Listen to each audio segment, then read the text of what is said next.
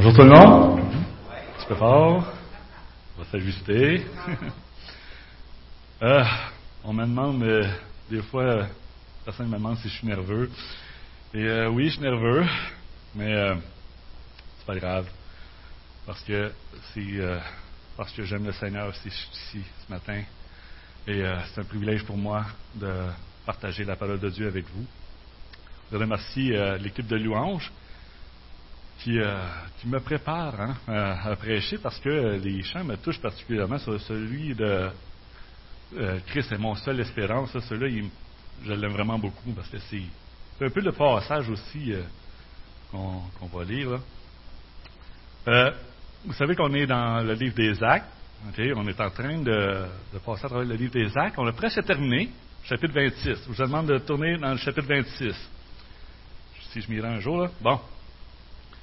Euh, mais avant, OK, euh, je vais vous introduire un peu le livre, mais Donald, pasteur Donald, il l'a déjà fait euh, la semaine passée. Il a introduit le passage un peu euh, qui disait que c'était pour être le plus long témoignage de Paul et que ça avait été annoncé par les rois. là.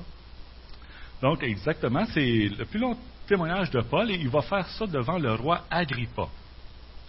Pour nous remémorer un peu notre mémoire, là, laissez-moi vous le rappeler un peu ce qui s'est passé. OK?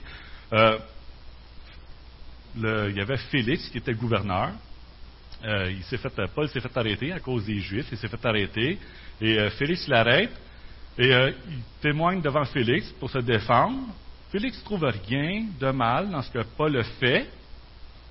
Mais il ne laisse pas partir. Ensuite, Félix est remplacé par le gouverneur Festus. Et encore une fois, euh, demande à Paul de se défendre. Paul témoigne. Et lui non plus ne trouve rien de mal, mais il le garde emprisonné. Mais en plus, euh, parce qu'il voulait plaire aux Juifs, le passage nous dit, c'est dans, le chapitre 25, il nous dit, euh, il, demande à Paul, est-ce que tu vas aller te faire juger à Jérusalem?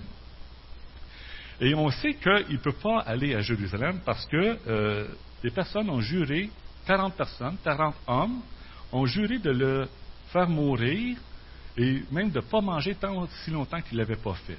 Il avait juré de ne pas manger avant de l'avoir tué. Donc c'était comme un piège que les Juifs tendaient à Paul de le faire venir à Jérusalem. Il n'était pas dans l'intention de le juger. Fait qu'il a fait appel euh, à César, et c'est pour ça que supposément qu'il garde en dedans. Donc Festus, là, à ce moment-là, euh, Luc va nous dire, ben, il y a le roi Agrippa qui arrive avec sa, sa sœur Bérénice. Euh, et là, euh, il raconte tout ça à Agrippa parce qu'il veut savoir quoi écrire euh, pour envoyer justement Paul. Il Paul n'est pas, il est pas coupable, donc il ne sait pas quoi écrire pour l'envoyer à son empereur. Et donc, il demande à Agrippa de l'aider parce que lui, il connaît la région. Lui, il dit, moi, je ne connais pas la région. Et là, le roi Agrippa, il dit, OK, je veux l'entendre.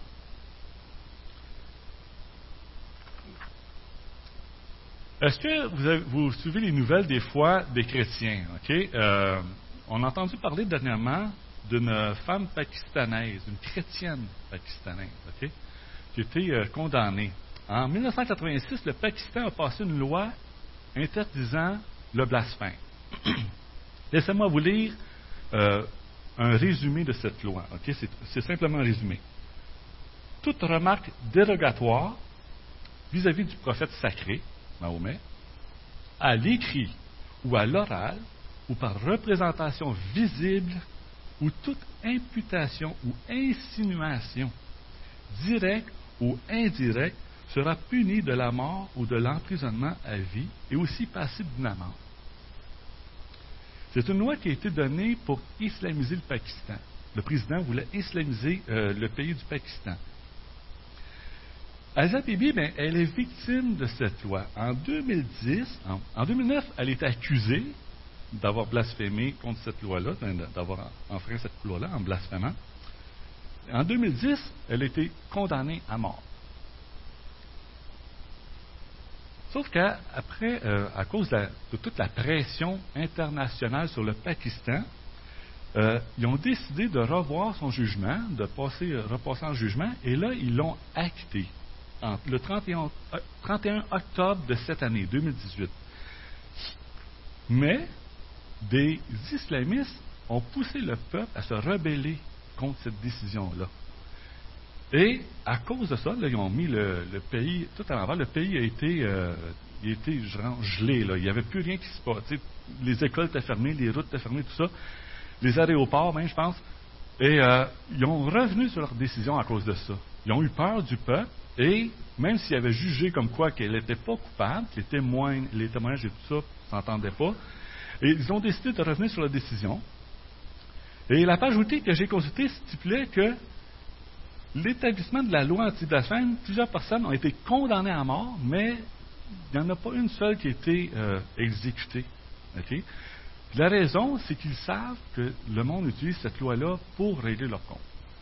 Donc, les gens se font souvent accuser faussement.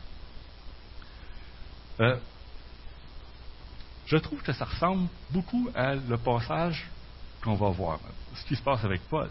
Paul, s'il est en prison, c'est pas parce qu'ils l'ont trouvé coupable. Ils l'ont avoué, ils n'ont pas arrêté de dire qu'il n'est pas coupable. Il n'a rien fait de mal qui mérite la mort. Mais à cause de la pression des Juifs, il ne le libère pas. Donc, la justice, elle, peut déclarer quelque chose de vrai, mais à cause de, notre monde qui est déchu, puis à cause des hommes, la faiblesse des hommes, ben, ils ne vont pas nécessairement euh, l'appliquer, la, justice. Et comme Paul, Asia Bibi euh, aujourd'hui n'a pas été libéré. En tout cas, la dernière nouvelle, elle ne semblait pas avoir été libérée. Retournons à notre lecture. Juste avant le chapitre 26, au, au verset 23. Luc écrit Le lendemain donc, donc Agrippa veut l'entendre, et le lendemain, Agrippa et Bérénice vinrent en grande pompe et entrèrent dans la salle d'audience avec les commandements romains, les commandants romains, je, dis toujours commandements, les commandants romains et les hommes importants de la ville. Remarquez le contraste que Luc nous dépeint. D'un côté, tu as le gouverneur, le roi, les commandants romains les hommes et les hommes importants de la ville. Ils sont venus entendre la défense de Paul. Donc, d'un côté, tu as les VIP de la ville et de l'autre, tu as Paul, l'apôtre Paul. Voyez comment est-ce que Paul, lui, il, se voit, ou il dit comment le monde le voit. Il dit Je suis la balayure du monde. En, en 1 Corinthiens 4, je ne sais pas si vous vous souvenez, 1 Corinthiens 4, Paul réprimande l'Église de Corinthe parce qu'ils sont orgueilleux. Eux veulent briller parmi le monde. Mais il dit, nous, les apôtres, il me semble qu'on est le dernier des hommes. Nous sommes les balayures du monde, les déchets de tous. Pour avoir une image de ce que c'est une balayeuse, pensez à un balai que vous utilisez souvent. Au fil du temps, il y a de la mousse qui se ramasse après le balai. Mais c'est ça, les balayeux. Les balayeux, c'est ce que tu veux prendre de ta maison et jeter ça dehors. C'est de la crasse, c'est des déchets. Et c'est comme ça que Paul dit que le monde le voit. C'est pas que ça, pas que ça va l'écraser, mais il dit le monde nous voit comme ça. Et point ça s'applique aussi souvent aux chrétiens comme Asia Bibi. Hein? Maintenant, commençons les trois premiers versets. Trois premiers versets de chapitre 26. J'espère que vous êtes rendus là. Agrippa dit à Paul il t'est permis de parler pour ta défense. Paul tendit la main et plaida sa cause ainsi. Je m'estime heureux, roi Agrippa, d'avoir aujourd'hui à me défendre devant toi de toutes les accusations portées contre moi par des Juifs. Car tu connais parfaitement leurs coutumes et leurs discussions. Je te prie donc de m'écouter avec patience. donc le roi Hérode Agrippa dit à Paul, il t'est permis de parler, de, de présenter ta défense. Donc, on voit que pour Paul, euh, pas pour Paul, pour le roi Agrippa, pour Festus et tous ceux qui sont là, Paul est en train de passer en jugement. Il dit, il t'a permis de te défendre. Mais si on se souvient bien, si on se souvient bien, euh, euh, depuis le début, le début des actes et jusqu'à maintenant, euh, lorsque la conversion de Paul est arrivée, Ananias, euh, pas Ananias, dans le chapitre 9, verset 15, Ananias, Jésus est venu voir Ananias, il a dit, va lui imposer les mains. Et là, Ananias, il dit, il persécutait l'Église, il avait peur, et parce qu'il hésitait, Jésus lui a dit, vas-y, car cet homme est un instrument que j'ai choisi pour faire connaître mon nom aux non-juifs, aux rois et aux Israélites. Donc, on voit que Jésus avait prévu de proclamer son nom devant son nom au roi, devant les rois. Et c'est exactement ce qui est en train de se produire. Il y a aussi au chapitre 23, verset 11, prêché par le pasteur Steve, on a vu que le Seigneur lui a dit Prends courage, Paul, de même que tu as rendu témoignage de ce qui me concerne à Jérusalem, il faut aussi que tu rendes témoignage à Rome. Donc, il a dit qu'il utiliserait Paul pour faire connaître son nom au roi. Là, j'ai sauté un, un, passage. Et c'est exactement ce qui est en train de se poser. Festus et Agrippa et tous ceux qui sont là croient être en train de juger Paul. Mais en réalité, c'est le contraire. Ce sont les personnes qui sont là, qui sont déjà condamnées, sont des pécheurs condamnés, et Dieu leur offre sa grâce. Donc, si on voit du point de vue de Dieu, c'est Dieu qui est en train d'offrir sa grâce. Paul n'est pas en jugement. Il est en jugement par la justice romaine, mais c'est le monde, c'est le roi Agrippa, c'est Festus qui est en jugement. Donc pour eux, et non pour Paul, c'est le jour le plus important de leur vie, parce qu'ils vont entendre le témoignage de l'Évangile, le témoignage de Paul qui va leur prêcher l'Évangile. Et on va voir comment il va s'y prendre. Paul a écrit aux Romains, Je n'ai pas honte de l'Évangile. Pourquoi? Parce que c'est une puissance de Dieu pour le salut de quiconque croit. Lorsqu'on proclame l'Évangile à quelqu'un, nous offrons la grâce. C'est la parole même de Dieu qu'on proclame. C'est Dieu, qui offre sa grâce et son pardon à ceux qui voudront y croire. Dieu nous demande dans 1 Pierre 3,15 de nous préparer à défendre notre espérance. Mais ce n'est pas pour nous, c'est pas pour qu'on, nous, on n'ait pas l'air fou quand on présente l'Évangile. C'est pour les personnes qui vont recevoir ce témoignage. C'est pour être capable de les convaincre que vous êtes dans le vrai. Et on va voir que Paul est très bien préparé. Il, sait très bien comment amener son témoignage. Je crois en fait que l'histoire qui nous est donnée euh, va nous montrer l'essentiel d'un bon témoignage. Ce n'est pas la seule façon de témoigner, mais c'est l'essentiel d'un bon témoignage. C'est pourquoi nous allons analyser ensemble comment Paul va s'y prendre. Continuons à lire le verset 4 à 8. Comment je me suis comporté dès ma jeunesse, tous les Juifs le savent, puisque j'ai vécu dès le début au milieu de mon peuple à Jérusalem.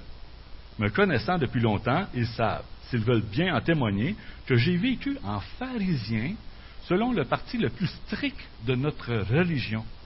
Et maintenant, je suis traduit en justice parce que j'espère en la promesse que Dieu a faite à nos ancêtres.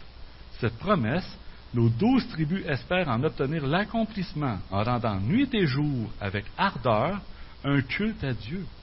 Et c'est à cause de cette espérance, roi, que je suis accusé par les Juifs. Pourquoi donc vous semble-t-il incroyable que Dieu ressuscite des morts. On Paul commence à expliquer qu'il était, il faisait partie des pharisiens. Hein, il, était du parti des pharisiens. Une religion très stricte, un groupe admiré parce qu'il paraissait pieux aux yeux du peuple. Remarquez que Paul appelle lui-même des témoins.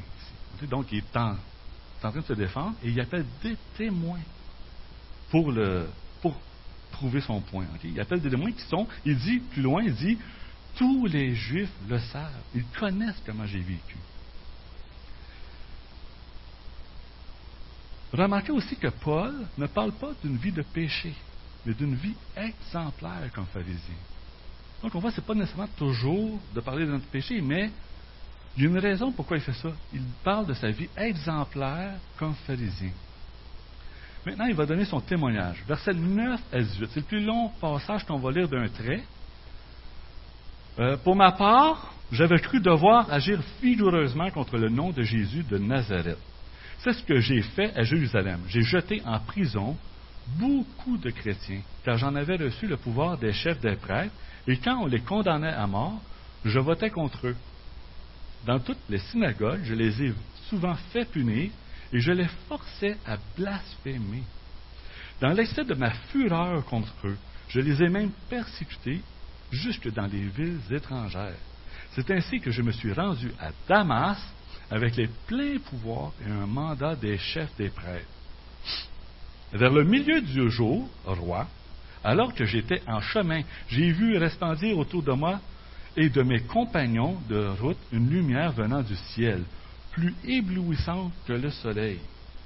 Nous sommes tous tombés par terre et j'ai entendu une voix qui me disait en langue hébraïque, Saul, Saul, pourquoi me persécutes-tu?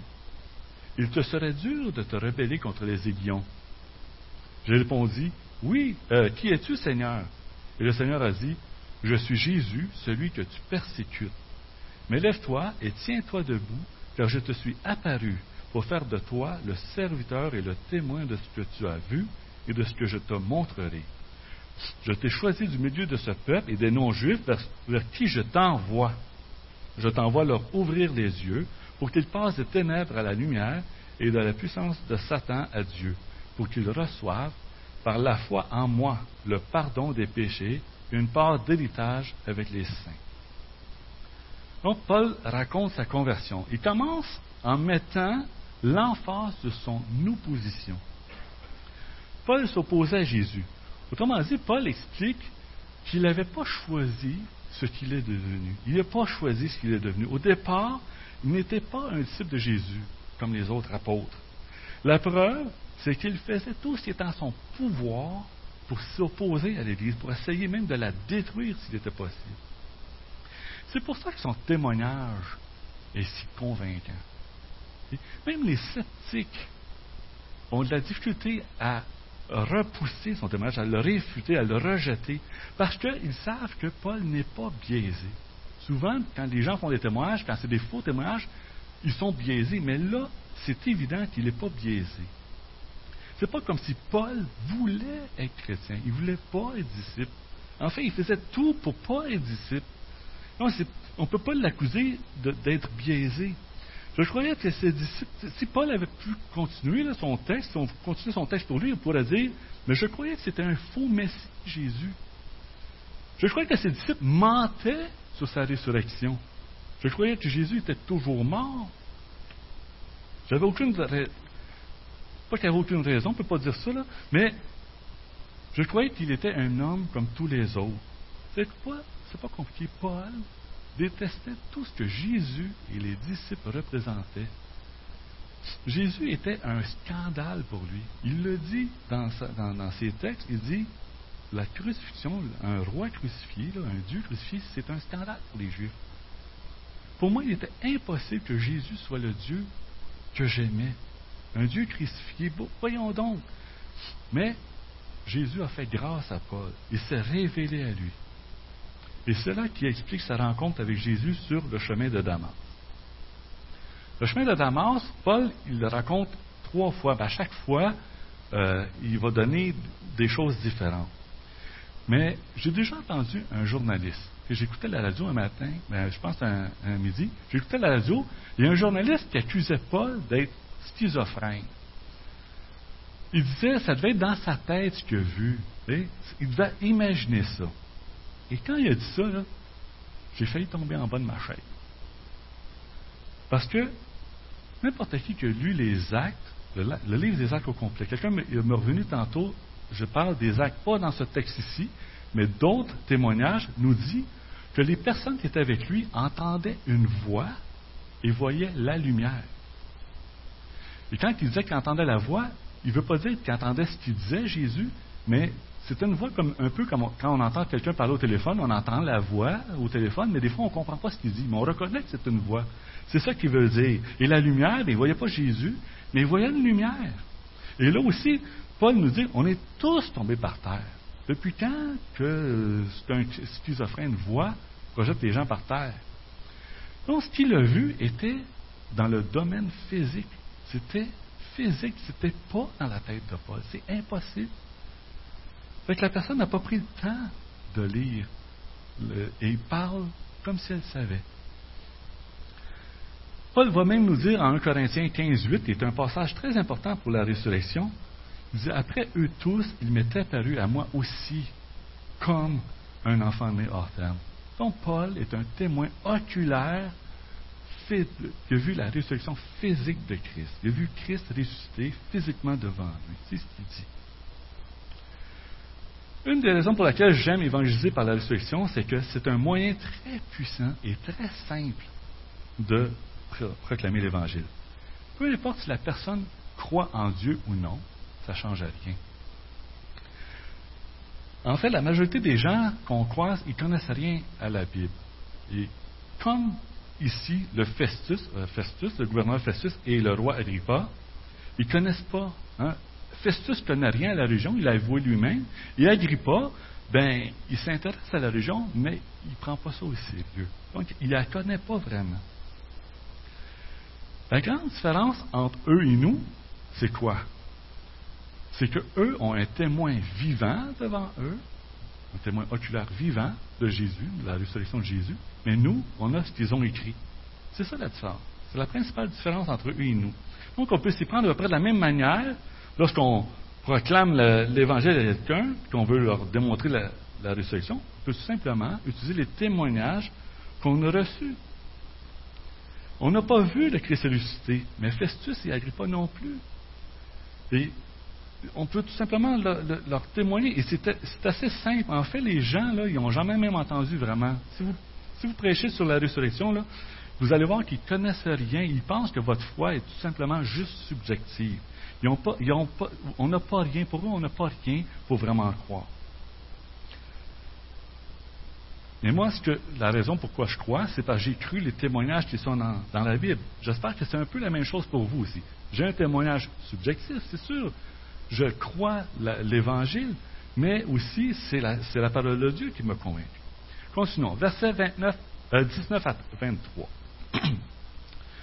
c'est pourquoi, roi Agrippa, je n'ai pas hésité à la vision céleste, aux habitants de Damas d'abord, puis à ceux de Jérusalem, dans toute la Judée et aux non-juifs. J'ai annoncé qu'ils devaient se repentir et se tourner vers Dieu en adoptant une manière d'agir qui confirme leur changement d'attitude. Voilà pourquoi les Juifs m'ont arrêté dans le temple et ont essayé de me tuer. Mais grâce à l'aide de Dieu, j'ai continué jusqu'à aujourd'hui de rendre témoignage devant les petits et les grands je ne, dis rien d'autre que ce que les prophètes et Moïse ont déclaré devoir arriver, que le Messie souffrirait, qu'il serait le premier à ressusciter et qu'il annoncerait la lumière au peuple juif et aux non-juifs. Donc, Paul explique qu'il s'est aussitôt mis à annoncer que les gens devaient se repentir. Qu'est-ce que la repentance? On voit au verset 20 que la repentance, c'est se tourner vers Dieu. Tout simplement, il dit, j'ai annoncé qu'ils devaient se repentir et se tourner vers Dieu. Et là, il ajoute en adoptant une manière d'agir qui confirme leur changement d'attitude.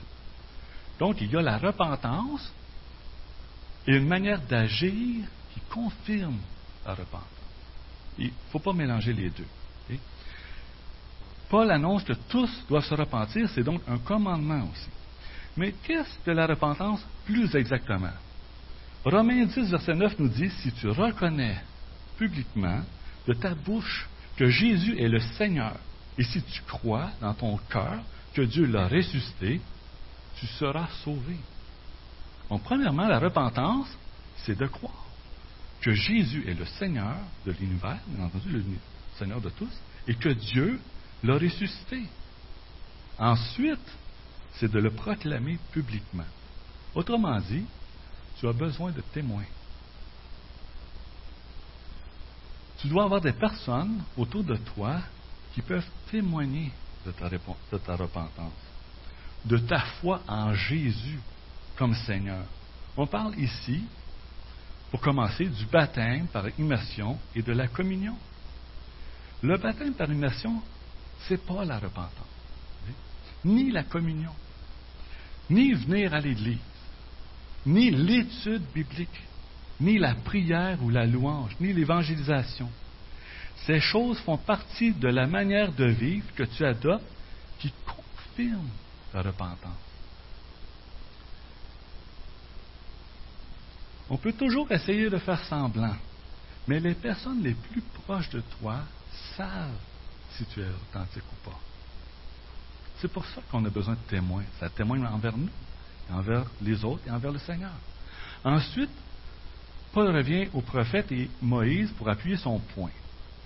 Les amène à ce que les prophètes ont toujours annoncé que le Messie souffrirait et, serait le premier à ressusciter.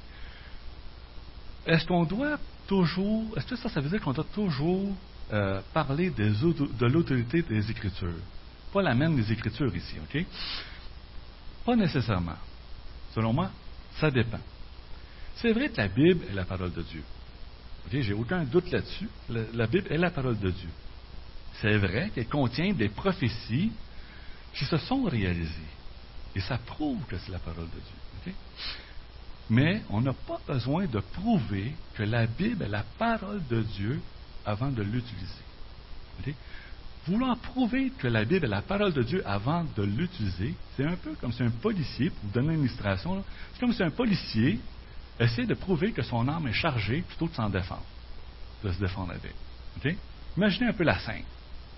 Le policier pointe son arme, jette ton arme! Et là, le criminel, le bandit, appelez là comme vous voulez, il dit ben moi, je crois pas que ton arme est vraiment chargée. Et là, imaginez le policier qui commence à dire Oh, attends une minute, je vais te montrer ça, c'est chargé. Tu sais. Bang C'est juste ça qu'il faut qu'il fasse. Se défendre.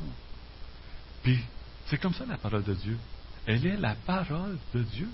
Il y a Dieu en arrière. C'est la parole de Dieu. Donc, utilisons-la. Pas besoin de la prouver. Elle se défend elle-même. Laissons la parole de Dieu défendre Dieu et défendre notre foi.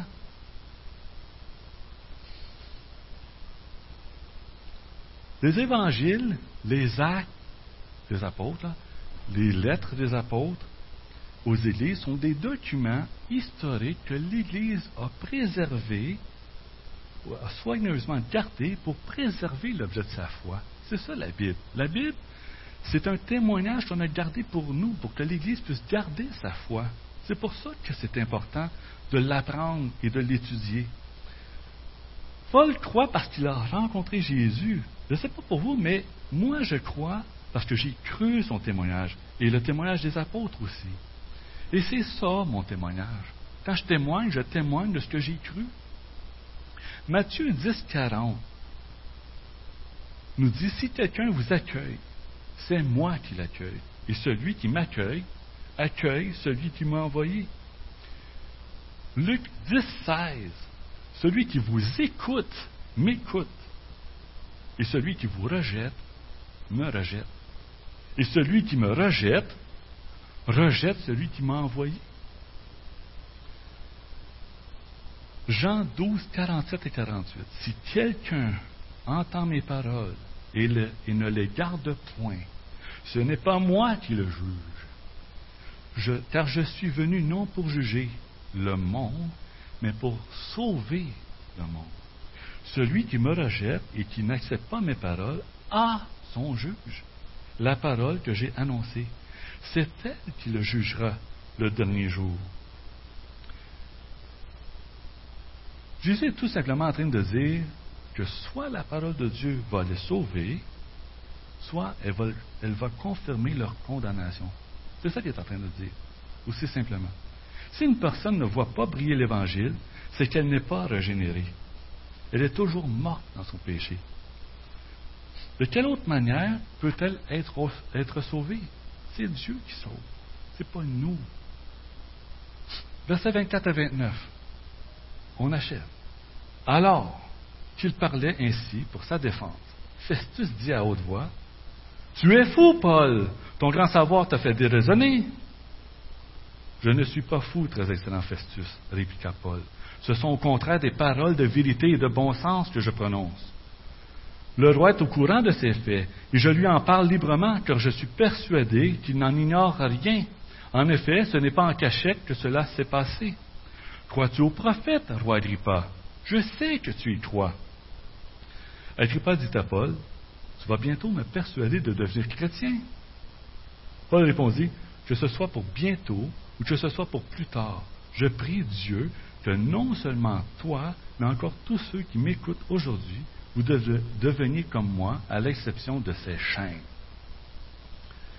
Donc Festus réagit vivement à la résurrection. Hein, si vous remarquez, lorsqu'il écrit ça, il est en train de dire que, euh, que c'est le premier ressuscité des morts. On dirait qu'il n'a pas pu se retenir. Enfin, il traite Paul de fou. Savez-vous pourquoi? Je suis persuadé que Festus combat la vérité. Il est en train de combattre la vérité. Quand les gens nous attaquent personnellement, c'est qu'ils tentent de nous faire taire. C'est toujours le but. C'est un mécanisme d'autodéfense. En démontrant l'historicité de la résurrection, on fait la démonstration que ce n'est pas une vérité subjective, mais objective. C'est Jésus qui est le Seigneur de tous. Les gens pensent pouvoir fuir le jugement de Dieu dans la mort en réalité. Et lorsque tu les prives même de ça, ça va venir les chercher. Car la résurrection est, en fait, ils n'ont pas vraiment le choix de faire divergence comme ça en attaquant personnellement et en essayant de détourner le sujet. Parce que la résurrection est historique. Et on ne peut pas hein, se battre contre la vérité. La vérité, c'est la vérité. Et si tu essaies d'argumenter contre la vérité, tu vas toujours te faire planter. Tu, peux juste mentir ou, comme le journaliste qui ne se donne même pas la peine de lire, il peut croire ce qu'il veut s'il ne lit pas la parole de Dieu, s'il ne l'écoute pas, il ne l'entend pas. Et si quelqu'un vous traite de fou, ne pensez pas que vous n'avez pas bien fait votre travail de proclamer l'Évangile. Au contraire, c'est lorsqu'il demeure indifférent que vous n'avez pas bien fait votre travail. On dirait même que la réaction de Festus a encouragé Paul. Il est devenu plus audacieux encore envers un roi, le roi Agrippa, qui a le droit de vie et euh, de, mort sur lui. Pensons-y.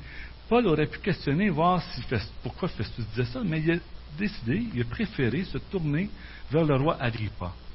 Enfin, il veut tester sa foi dans les prophètes. Paul demande, tu y crois, toi, roi Agrippa, n'est-ce pas? Crois-tu aux prophètes? Donc, le Paul le met à l'épreuve. Le roi Agrippa voulait bien entendre la parole de Dieu. Il voulait. Et quand on réfléchit, en fait, à ce que le roi pouvait répondre, il n'y a pas grand-chose qu'il pouvait répondre à ce moment-ci. Paul avait bien préparé le terrain. Il ne pouvait pas dire comme Festus qu'il est fou. Pourquoi? Parce que, ben, il dit croire au prophète. Hein. il ne peut pas dire qu'il est fou. Et, euh, il ne peut pas, ben, c'est ça, il croit au prophète. Et aussi, euh, il ne peut pas dire, il savait que le tombeau était vide. Dans le temps, ça se savait que le tombeau était vide parce qu'il y avait une accusation comme quoi que les disciples avaient volé le corps pour faire croire que, Christ est ressuscité.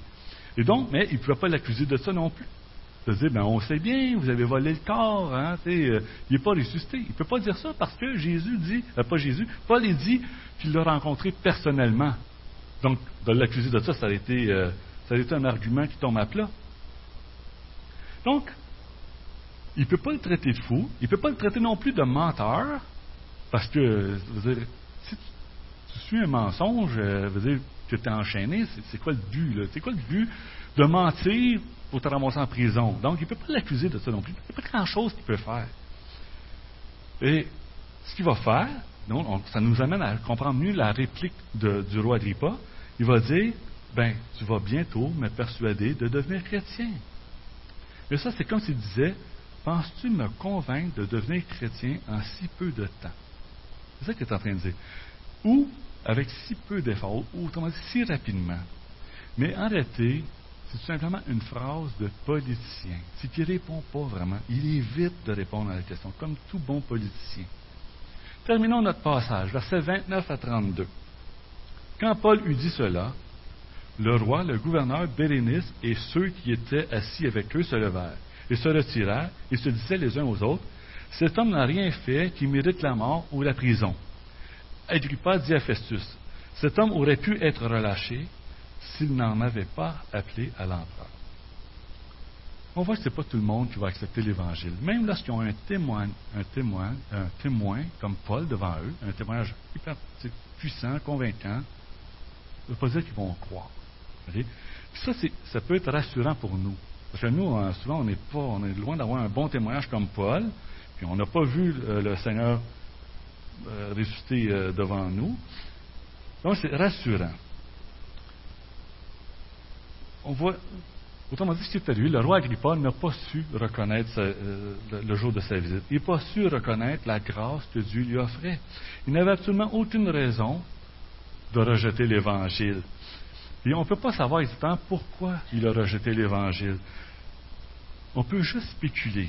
Est-ce qu'il considérait avoir trop à perdre Son trône, euh, sa réputation? On ne sait pas exactement.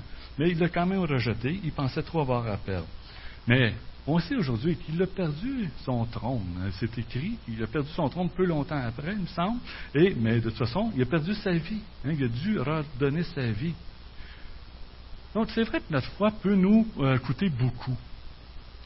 Et c'est lorsqu'on, comme Paul, on mène notre assurance dans la promesse de Dieu qu'on peut marcher avec le Seigneur lorsque les gens vont s'opposer à notre marche. Un jour, notre vie même nous sera redemandée.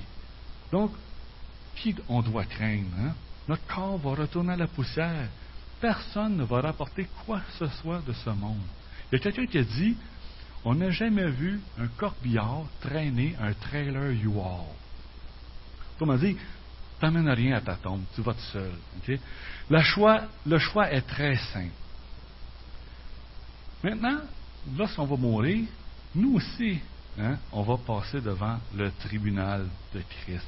C'est écrit dans les Écritures. Et il est possible qu'il appelle nos témoins. Hein. Nous aussi, on a des témoins dans notre vie. Et est-ce que vos témoins, est-ce que votre vie témoigne de votre foi? Si Jésus interroge vos témoins les plus proches, ceux qui vous connaissent le plus, votre mère, votre père, votre femme, votre mari, vos enfants, vos pasteurs, vos amis, même vos ennemis, est-ce qu'ils vont pouvoir témoigner de la réalité de votre foi?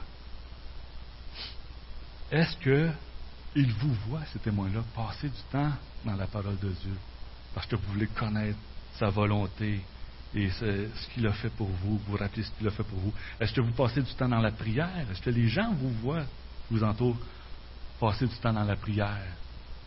Est-ce que si vous êtes père de famille ou même mère seule, est-ce que vous amenez vos enfants dans la parole de Dieu avec un culte familial? Hein? Est-ce que il vous voit servir l'Église? Est-ce qu'il vous voit donner à l'Église? Est-ce qu'il vous voit? Est-ce qu'il voit votre vie qui n'est probablement pas parfaite, hein? même sûrement pas parfaite, mais est-ce qu'il voit que vous avez Jésus comme Seigneur? Est-ce qu'ils sont capables de discerner ça? Ou est-ce qu'ils voient quelqu'un qui prend toujours la décision de suivre sa propre voie? C'est un peu ça, un témoignage. C'est pas parfait, mais on reconnaît que vous croyez que Jésus est ressuscité des morts. C'est ça notre témoignage. C'est ce qu'on proclame, non seulement avec la bouche, mais avec notre vie? Puis c'est ce que Paul a fait. Asia Bibi, aujourd'hui, a beaucoup de témoins. Elle a passé huit ans en prison parce qu'elle a dit ceci. On lui a demandé de se convertir à l'islam. Si elle se convertit à l'islam, il abandonnait les charges. Mais elle a dit, mais qu'est-ce que Mahomet a fait pour moi? Il n'a rien fait pour moi. Tandis que Jésus, lui, a donné sa vie pour mon péché, pour me sauver. Pourquoi ce n'est pas à vous de vous convertir au christianisme, à Jésus? Pourquoi ce n'est pas à vous? Prions.